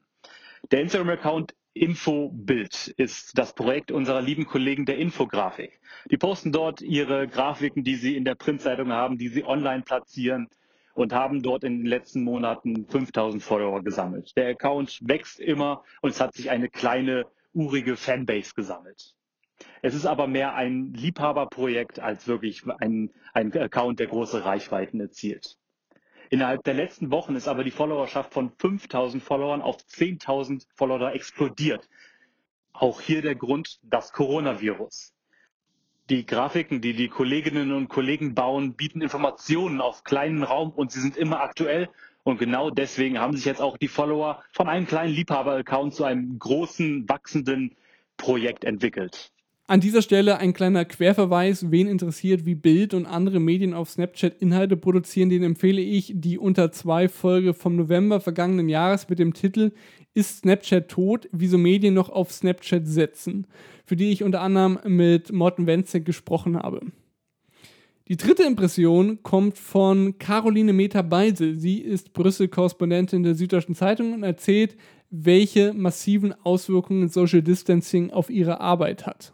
Als das hier in Brüssel mit Corona losging, ähm, hat die EU-Kommission am Anfang immer noch äh, mittags jeden Tag dieses Midday-Briefing veranstaltet, diese Pressekonferenz. Da kamen aber immer weniger und weniger Journalisten. Und irgendwann ähm, waren in Belgien auch einfach die Regeln so, dass klar war, okay, das kann nicht mehr in echt stattfinden. Und seitdem findet diese mittägliche Pressekonferenz bei der EU-Kommission äh, ausschließlich virtuell statt. Und das funktioniert so, dass man morgens bis 11 Uhr seine Fragen einsenden muss äh, per E-Mail. Und dann werden die um, um 12.30 Uhr findet diese virtuelle Pressekonferenz statt. Äh, die wird live ins Internet gestreamt und da wird dann sozusagen auf der Bühne werden all diese Fragen beantwortet. Ähm, am Anfang, glaube ich, haben viele gedacht, so, ah ja, äh, alle geben sich Mühe, dass es gut funktioniert, aber inzwischen macht sich unter den Journalisten da schon so ein bisschen Frust breit, weil es natürlich in diesem Format überhaupt nicht möglich ist, irgendwelche Rückfragen zu stellen. Und das führt dann dazu, also normalerweise ist es halt so, man kann da hingehen um zwölf und kann zu jedem Thema jede Frage stellen und bekommt entweder sofort eine Antwort oder aber zumindest die Zusage, dass äh, die sich später nochmal melden, wenn sie irgendwie die Antwort rausgefunden haben, wenn es irgendwie schwierigere Fragen sind.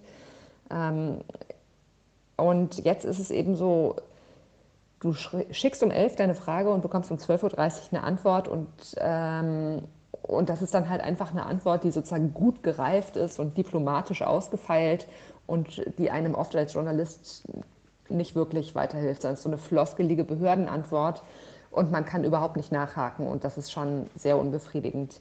Ähm, anderes wichtiges Thema in Brüssel sind die Hintergrundgespräche, von denen es normalerweise viele gibt. Äh, das ist auch viel weniger geworden. Das hat, glaube ich, zum Teil damit zu tun, dass solche Hintergrundgespräche, da kommt es ja immer darauf an, dass äh, derjenige, der einem da was erzählt, eben auch darauf äh, vertraut, dass, ähm, dass die Information sozusagen ihm nicht zugeordnet werden kann, also dass die Quelle nicht offengelegt wird.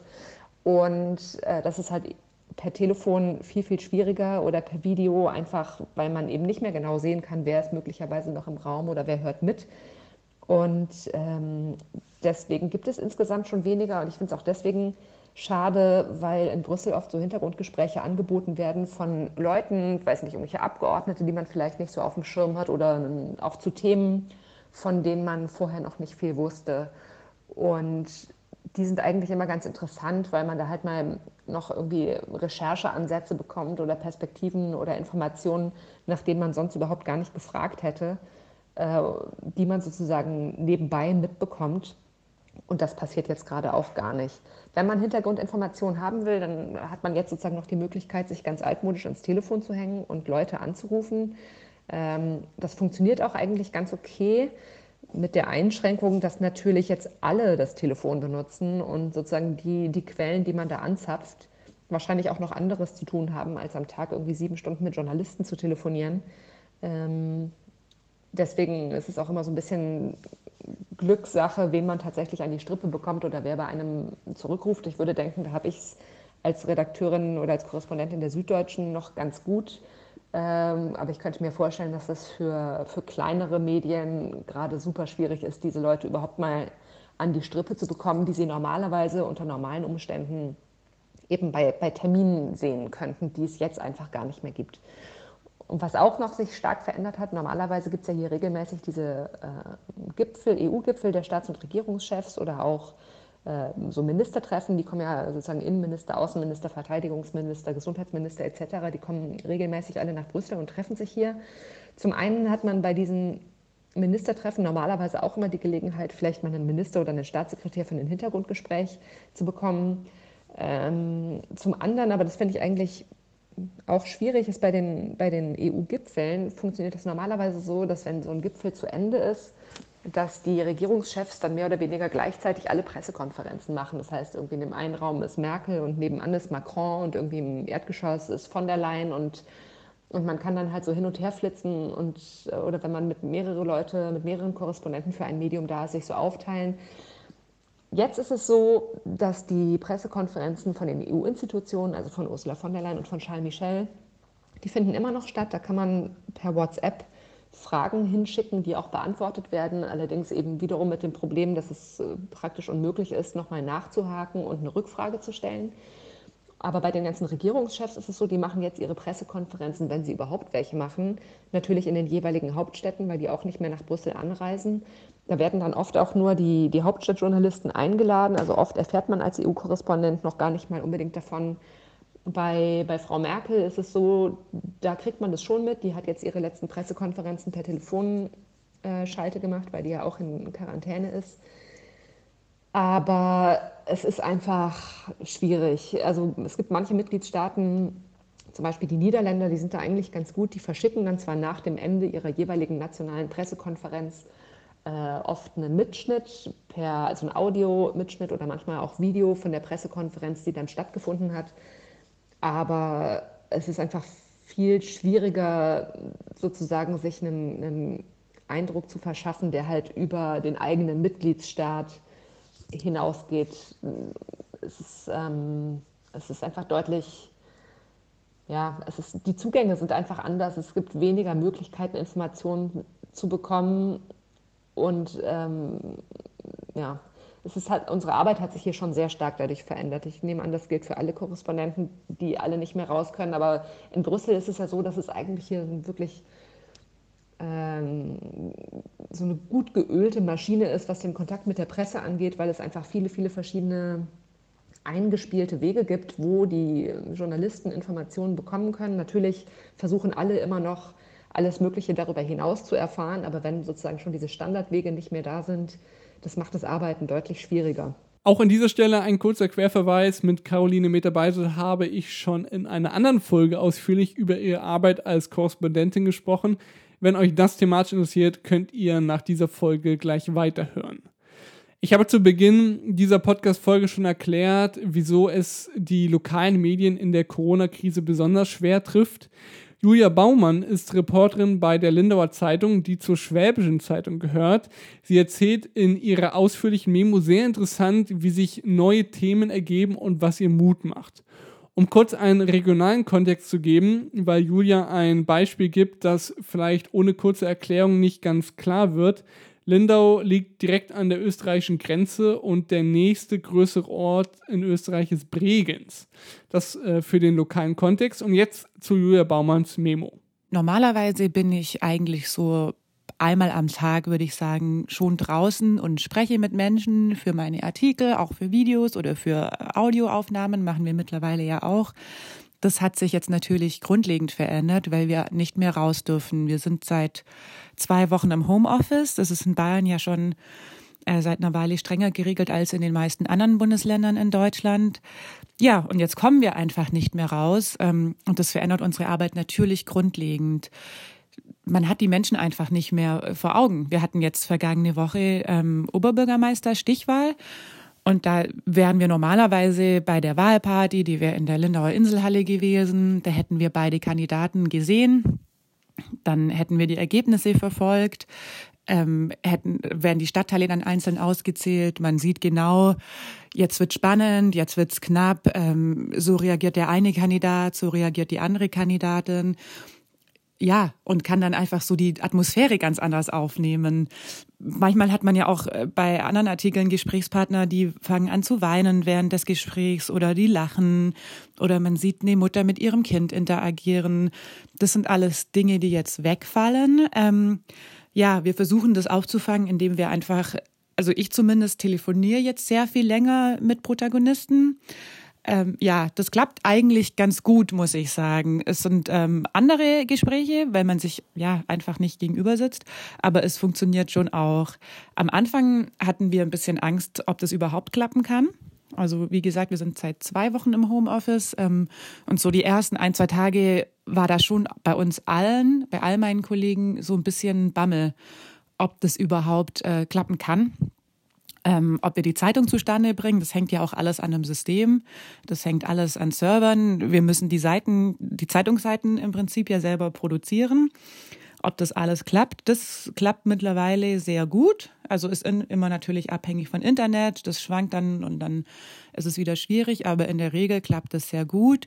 Wir hatten natürlich am Anfang auch Angst ähm, um unsere Geschichten, um unsere Themen, weil äh, ganz klar, es fällt relativ viel weg. Also so das äh, Kulturleben hat sich natürlich total verändert in der Stadt. Ähm, wir haben keine Veranstaltungen, also wir haben eine Seite quasi jetzt komplett gestrichen. Äh, das ist die Veranstaltungsseite, wo wir die Veranstaltungen der nächsten Tage und Wochen ankündigen einfach.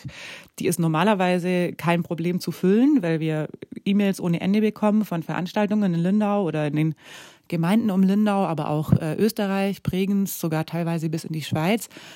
Es gibt jetzt de facto nichts mehr. Es gibt keine Veranstaltungen mehr, weswegen wir diese Seite ziemlich bald ähm, einfach komplett gecancelt haben. Ähm, am Anfang hatten wir dann noch relativ viele Absagen drauf, klar, weil ja jede Veranstaltung uns dann noch einmal oder jeder Veranstalter uns noch einmal eine Pressemitteilung geschickt hat, äh, die Veranstaltung ist jetzt abgesagt. Ja, aber seit das jetzt auch alles äh, durch ist, ist diese Seite einfach weg. Heißt aber natürlich auch, ich meine, ein nicht ganz geringer Teil einer Lokalzeitung besteht auch aus Veranstaltungen, über die man schreibt. Also heißt so, unser lokaler Kulturteil ähm, ist zu einem Stück weggefallen, hat sich zu einem anderen Stück aber auch äh, oder zu einem anderen Teil auch verändert.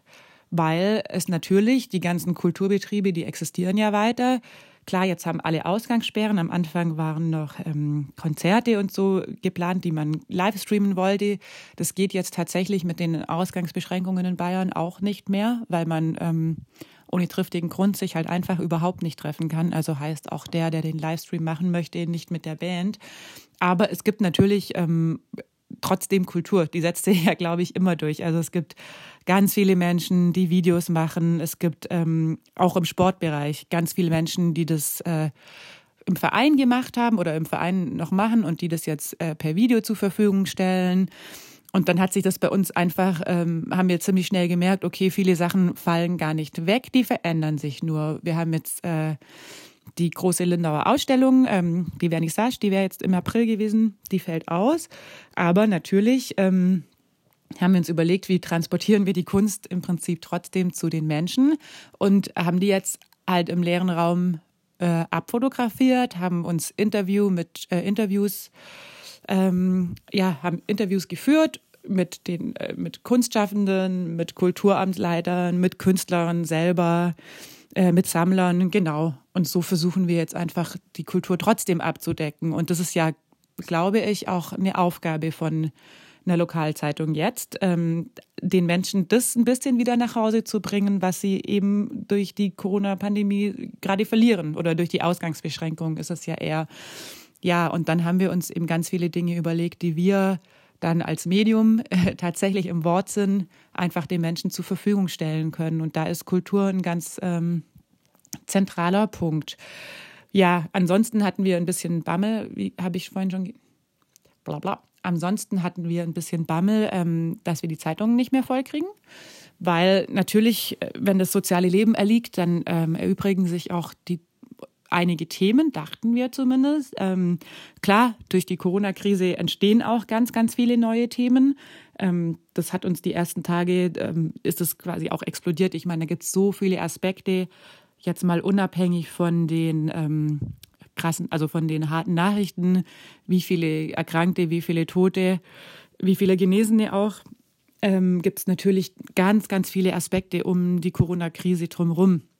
Wir haben, äh, klar, wird Geschichten über die lokale Wirtschaft. In Lindau hat alles zu mittlerweile, also jedes Café, jedes Geschäft. Es darf gar nichts mehr offen haben. Es gibt ein paar Restaurants, äh, die haben Lieferservice, aber ansonsten ist eigentlich alles dicht. Das ist natürlich ein großes Thema. Die Leute haben auch Existenzängste und dann tun sich da jeden Tag ähm, eigentlich auch durch Corona tausende Geschichten auf. Also ich habe vergangene Woche eine große Geschichte äh, gemacht, weil ich beim Bäcker war und da mit der Frau gesprochen oder mit der ja, Verkäuferin gesprochen habe. Und die hat mir erzählt, ähm, für sie ist es total doof, weil ihr Lebensgefährte wohnt in Bregenz und sie in Lindau. Und normalerweise ist das ja keine Fernbeziehung, das sind fünf Minuten oder zehn Minuten äh, Fahrzeit mit dem Auto. Aber jetzt sind sie durch die geschlossenen Grenzen einfach getrennt. Es ist überhaupt nicht absehbar, wann sie sich wieder treffen können. Und da habe ich gedacht, klar, das ist natürlich ein riesiges Thema und habe da dann ein bisschen recherchiert. Und da hatten wir letzte Woche dann einen großen Artikel in der Zeitung und natürlich auch online und jetzt auch einen Podcast dazu gemacht. Das ist ein riesiges Thema. Es gibt hunderte Paare in Lindau oder wo ein Teil in Lindau lebt und eben der andere in Österreich oder in der Schweiz. Die haben ein Problem. Also ich meine, es sind jetzt zwei, ja, gut zwei Wochen oder drei Wochen, dass die Grenzen zu sind. Ähm, keiner weiß, wie lange das noch dauert und die sind natürlich traurig. Dieser ähm, Text ist bei uns auch explodiert, also von den Zugriffszahlen, ähm, weil das die Leute wirklich äh, interessiert und auch ganz, ganz viele betrifft. Ja, und so ähm, haben wir ganz, ganz viele Themen, ganz, ganz viele neue Themen, auch äh, Themen, von denen wir vielleicht vor vier, fünf Wochen niemals gedacht hätten, dass wir drüber schreiben müssen. Ich meine, ich hätte nicht gedacht, dass nochmal eine geschlossene äh, Bundesgrenze zu einem Thema wird. Das ist, äh, ich kann mich fast nicht mehr daran erinnern, dass es überhaupt noch Grenzkontrollen gab zwischen Österreich und Deutschland. Ähm, da war ich ganz klein, da weiß ich, dass wir noch ähm, manchmal anhalten mussten, aber das ist ja schon ewig her. Ja, das ähm, sind ganz andere Themen, die sich da auftun. Und was natürlich jetzt so alle bei uns ein bisschen beflügelt ist, ähm, dass unsere Auflagezahlen gerade explodieren, kann man, glaube ich, sagen. Also wir haben, es sieht so aus, als hätten wir jetzt äh, zum ersten Mal seit äh, vielen, vielen Jahren steigt tatsächlich äh, unsere Auflage wieder bei der Schwäbischen Zeitung insgesamt. Ähm, auch die Online-Zugriffe steigen, auch die ähm, Abschlüsse von Online-Abos steigen, aber tatsächlich auch die ähm, Abschlüsse von Print-Abos. Und das ist natürlich so die erste Angst, die wir hatten, weil ähm, selbstverständlich auch Anzeigen bei uns wegbrechen. Das ist ja ein sehr, sehr großer Teil unserer Einnahmen. Klar, es gibt jetzt keine ähm, Geschäfte mehr, die geöffnet haben. Und dann gibt es auch, abgesehen von Supermärkten, fast niemanden mehr, der sich eine Anzeige gerade leisten kann. Ich meine, das ist ja auch eine Kostenfrage. Aber für den es auch Sinn macht, eine Anzeige zu schalten. Wenn mein Restaurant zu ist, dann brauche ich keine Anzeige, keine Werbeanzeige dafür schalten. Aber tatsächlich beobachten wir auf der anderen Seite, dass unsere Auflage ähm, sehr stabil ist und äh, ja, wir wieder einfach plötzlich Zahlen im Plus haben, die vorher, klar, alle, da waren wir mal froh, wenn das Minus mal nicht so groß war. Und das ist äh, so, was mich persönlich auch gerade sehr beflügelt. Also so diese Existenzangst, die wir natürlich auch hatten. Keiner wusste, wie es weitergeht. Ähm, keiner wusste auch, kaufen die Leute noch Zeitung oder bezahlen die noch für Online-Artikel.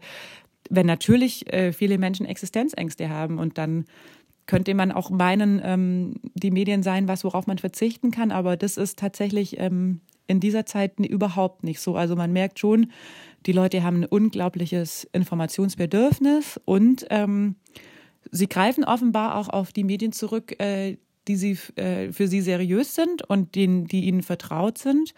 Und das sind glücklicherweise wir.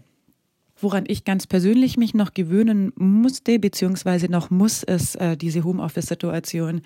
Ich dachte am Anfang, das ist ja super chillig, ähm, da kann man ein bisschen länger schlafen und hat dann immer wieder, kann man sich mal einen Kaffee machen oder zwischendurch was kochen oder in, äh, ganz utopisch dachte ich am Anfang, ich mache dann mal jede zwei Stunden eine Pause und mache mal zehn Minuten Yoga oder so, aber das ist alles überhaupt nicht der Fall es ist schon viel anstrengender, aus dem Homeoffice zu arbeiten. Also bei mir ganz persönlich, weil mein Bildschirm auch einfach viel kleiner ist, weil andauernd das Handy auch klingelt und piepst, weil wir natürlich alle Absprachen jetzt über irgendwelche WhatsApp-Gruppen und übers Telefon machen. Wir haben morgens eine relativ lange Telefonkonferenz, um den Tag abzusprechen. Das müssen wir jetzt einfach auch viel detaillierter machen, als wenn wir alle zusammen im Büro sitzen wo wir uns halt einfach die Sachen zurufen können. Also wir machen jetzt bis auf die letzte Meldung, ist morgens eigentlich alles ganz akribisch geplant, was Sinn macht. Also das ist gut. Aber es ist natürlich auch, ähm, ja, eine andere Art zu arbeiten und anstrengender. Und anfangs bin ich tatsächlich dann auch viel im, habe ich viel im Schlammanzug oder in Jogginghose und so gearbeitet. Ähm, und hatte dann aber das Problem, dass ich irgendwann ziemlich schnell dazu übergegangen bin, weil die Arbeit, die wird dann so endlos. Ich bin dann irgendwann echt aufgestanden, habe schon einen Computer angemacht, habe mich schon mal ins System eingewählt, habe schon die ersten Sachen online geguckt, noch bevor ich irgendwie meinen ersten Kaffee getrunken habe. Und abends war es dann ganz ähnlich. Also ich saß schon auch im Sofa und hatte eigentlich einen Fernseher an und habe dann gedacht, ah ja, da könnte ich noch kurz eine Mail schreiben oder das könnte ich noch ganz kurz ändern.